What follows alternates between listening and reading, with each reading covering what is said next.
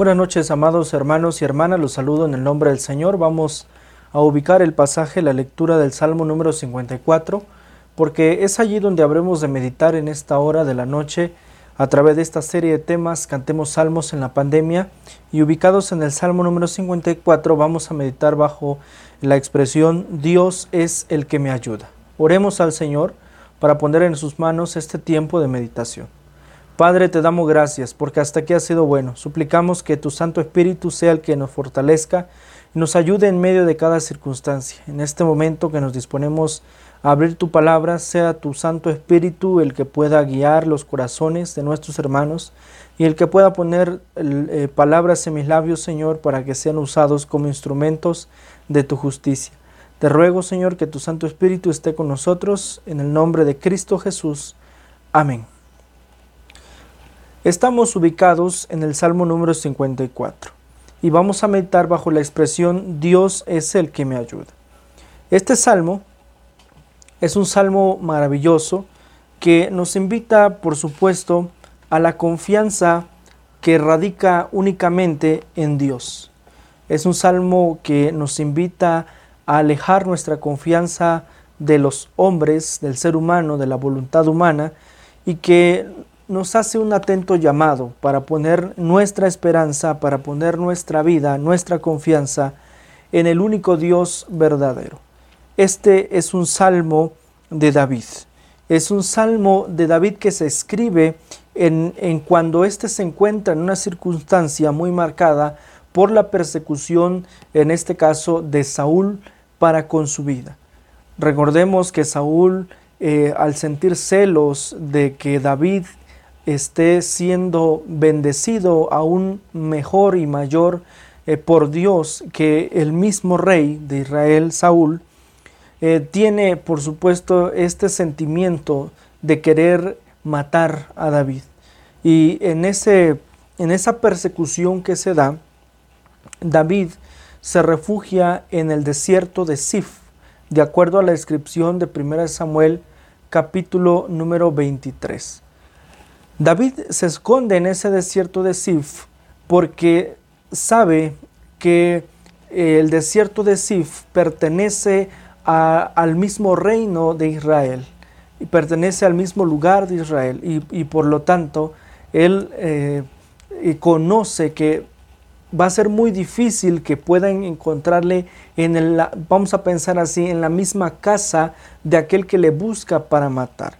Por eso la descripción de este salmo en la Reina Valera 1960 se coloca con el título Plegaria para pedir protección contra los enemigos.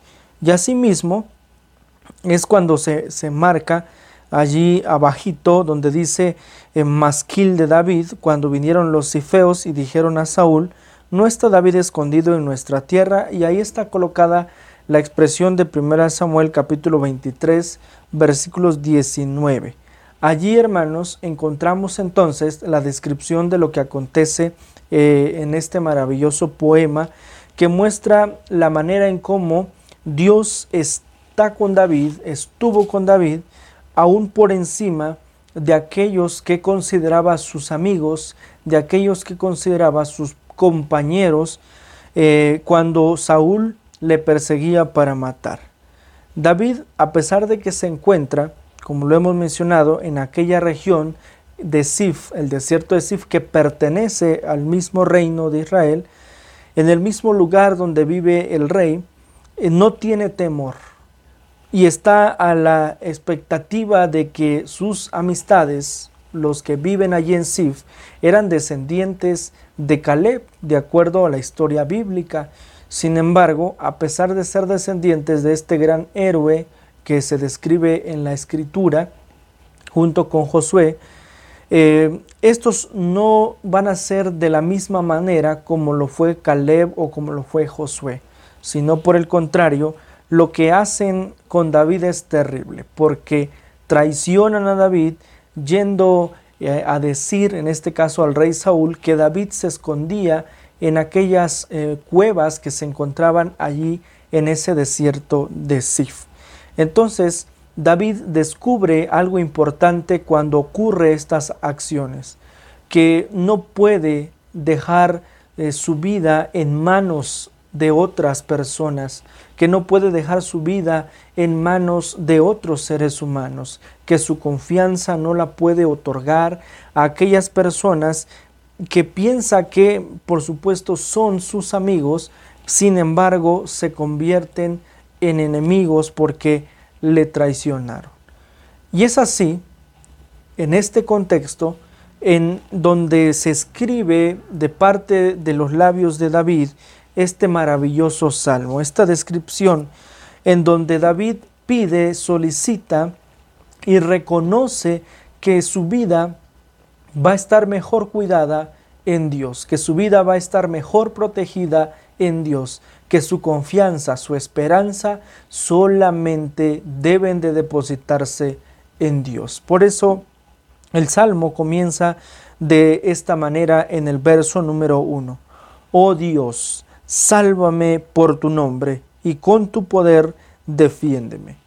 David entonces acaba de descubrir que aunque consideraba amigos a los habitantes de la región de Sif, acaba de entender que su vida no puede estar en las manos de ellos, sino más bien solicitar la salvación de su vida en el nombre de nuestro Dios, en las manos de nuestro Dios. Por eso David reconoce aquí que solamente eh, a través de ese nombre maravilloso su vida puede hallar esa salvación. Oh Dios, sálvame, dice David, sálvame por tu nombre y con tu poder defiéndeme. David, por supuesto, no estaba solo. David era eh, custodiado por un grupo de hombres que se le consideraron los valientes de David y que de acuerdo a la expresión de la historia bíblica, estos eran, eh, vaya, un ejército muy bien preparado, un ejército pequeño muy bien preparado. Eh, hombres que estaban a la disposición de David para cuidarles, sin embargo David reconoce que aunque David estaba custodiado por esta cantidad no muy grande de hombres y que eran muy diestros para la batalla, sin embargo su vida tampoco la puede confiar para con ellos y reconoce que solamente Dios es aquel que con su poder puede defenderle.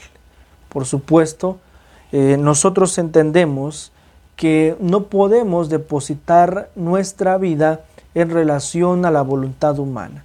Más bien, tenemos que humillarnos delante de la presencia del Dios verdadero y vivir bajo la dirección de su voluntad, porque Él es el que tiene el poder para hacer todas las cosas posibles.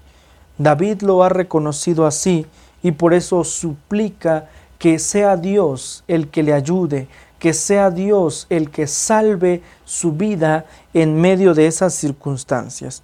Y así sigue la descripción en el verso 2. Oh Dios, oye mi oración, escucha las razones de mi boca porque extraños, verso número 3, porque extraños se han levantado contra mí y hombres violentos buscan mi vida, no han puesto a Dios delante de sí. En la oración que se expresa de parte de los labios de David para con Dios, están unas razones muy importantes que David describe. Sálvame porque yo creo en ti. Sálvame porque aquellos que me persiguen no confían en ti, son tus enemigos, le dice a Dios. Entonces lo que tenemos aquí no es solamente la descripción de una oración que se hace en relación a la vida de David y sus circunstancias, sino para colocar la vida de sus enemigos en la justicia divina que Dios habrá de ejercer. Por eso eh, dice así el verso 3 porque extraños se han levantado contra mí y hombres violentos buscan mi vida y no han puesto a Dios delante de sí. Por supuesto, David reconoce que si él está confiado, esperanzado en Dios, su vida estará bien. Porque si él está bajo el cuidado de Dios, entonces todo estará bien.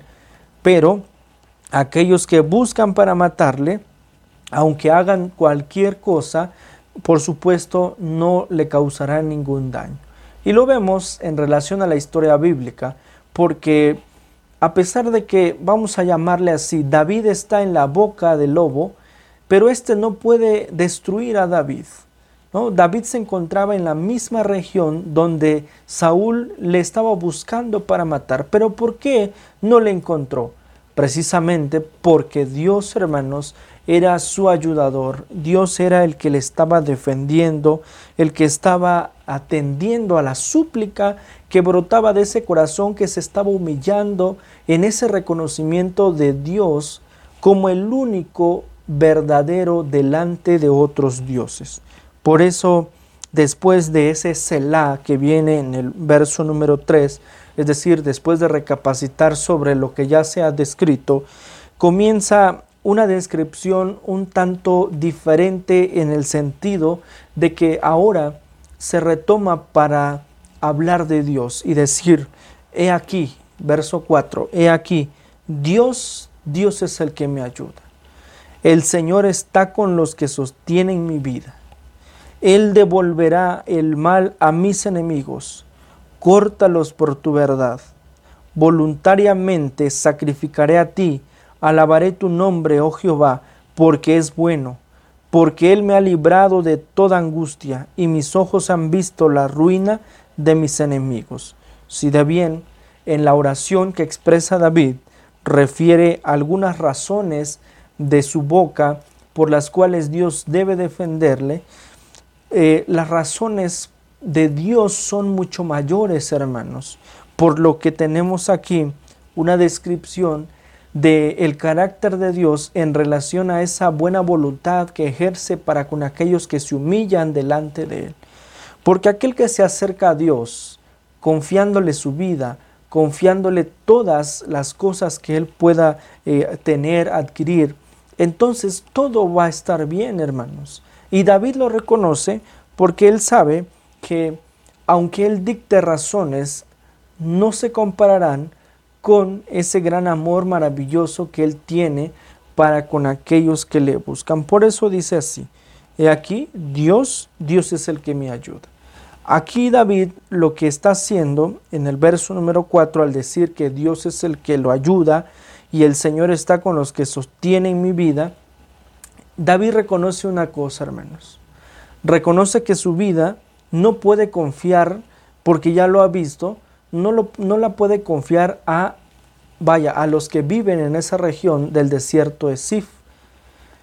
Tampoco lo puede confiar para con aquel, aquellos hombres, aquel grupo de personas que le están cuidando, le están protegiendo. Aquí reconoce David que su vida, hermanos, solamente está en las manos de Dios. Y cuán importante es lo que el, Salmo nos comunica para con cada uno de nosotros. Nosotros, hermanos, que en circunstancias complicadas solemos colocar nuestra esperanza en cosas que no tienen sentido. Por eso cuán importante es que también cada uno de nosotros llegue a ese reconocimiento pleno de que nuestra vida está en las manos de Dios y que de allí, hermanos, no habrá nada ni nadie que nos pueda separar. Y esto es importante porque David reconoce aquí que Dios, hermanos, es su ayudador, pero que además es el que está sosteniendo la vida de aquellos que le acompañan. Entonces, David se siente seguro con aquellas personas porque sabe que en el corazón de estas también hay temor de Dios porque sabe que en el corazón de aquellos que le cuidan está esa, esa voluntad de Dios ejerciéndose en función de ese cuidado para con David. Entonces, indispensable es que cada uno de nosotros, hermanos, ponga su vida en las manos de Dios y que pongamos, por supuesto, nuestra esperanza, una esperanza firme en Él. David reconoce también que si de bien eh, tuvo a Saúl en muchas ocasiones para poder quitarle la vida, sabe también que el único que puede hacer justicia es Dios. Y por eso dice así, que Él devolverá el mal a mis enemigos, córtalos por tu verdad. Voluntariamente sacrificaré a ti, alabaré tu nombre, oh Jehová, porque es bueno. David reconoce en el verso número 5 que la justicia la cumple nuestro buen Dios. Pero además, en el verso número 6 está el verdadero reconocimiento en función de la acción de la alabanza que él va a realizar porque Dios es bueno, dice, dice David.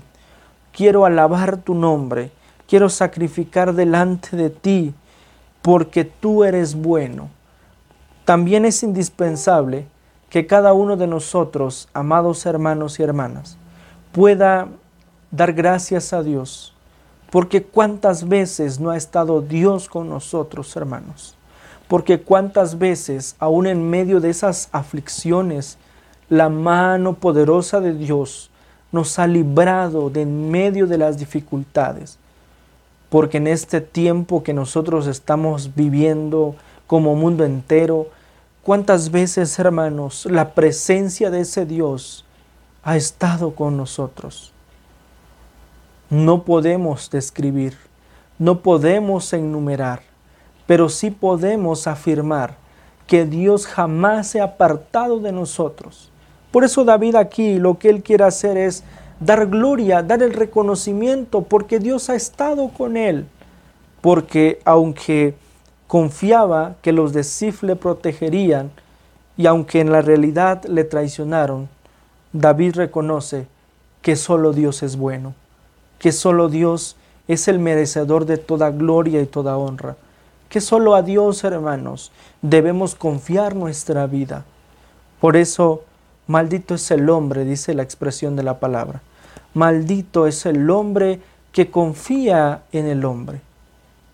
Por eso nosotros, hermanos, al igual que David, entreguemos nuestra vida en, en, las manos de Dios y reconozcamos que solamente allí estará mejor, porque Él me ha librado, dice al término del Salmo, en el verso 7, porque Él me ha librado de toda angustia y mis ojos han visto la ruina de mis enemigos. David entonces está reconociendo que el único que le puede salvar es Dios y que además le honrará y le dará gloria que aunque David no merece, sus mismos ojos, dice David, han visto la destrucción, la ruina de aquellos que buscaban su vida para matarle.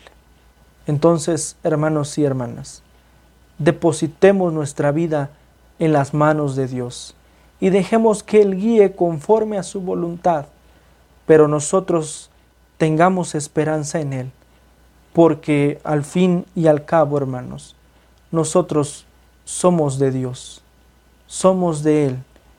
Entreguemos pues nuestra vida delante de sus poderosas manos. Oremos a nuestro Dios. Padre, te damos gracias, porque hasta aquí has sido bueno. Suplicamos que tu Santo Espíritu, Señor, esté con nosotros y nos bendiga en grande manera. Queremos entregar nuestra vida a tu servicio. Queremos, Padre, que tú estés con nosotros siempre. Bendice nuestra vida, Señor, y ayúdanos. Sálvanos de en medio de cada circunstancia. En Cristo Jesús. Amén. Dios bendiga su palabra, hermanos y hermanas.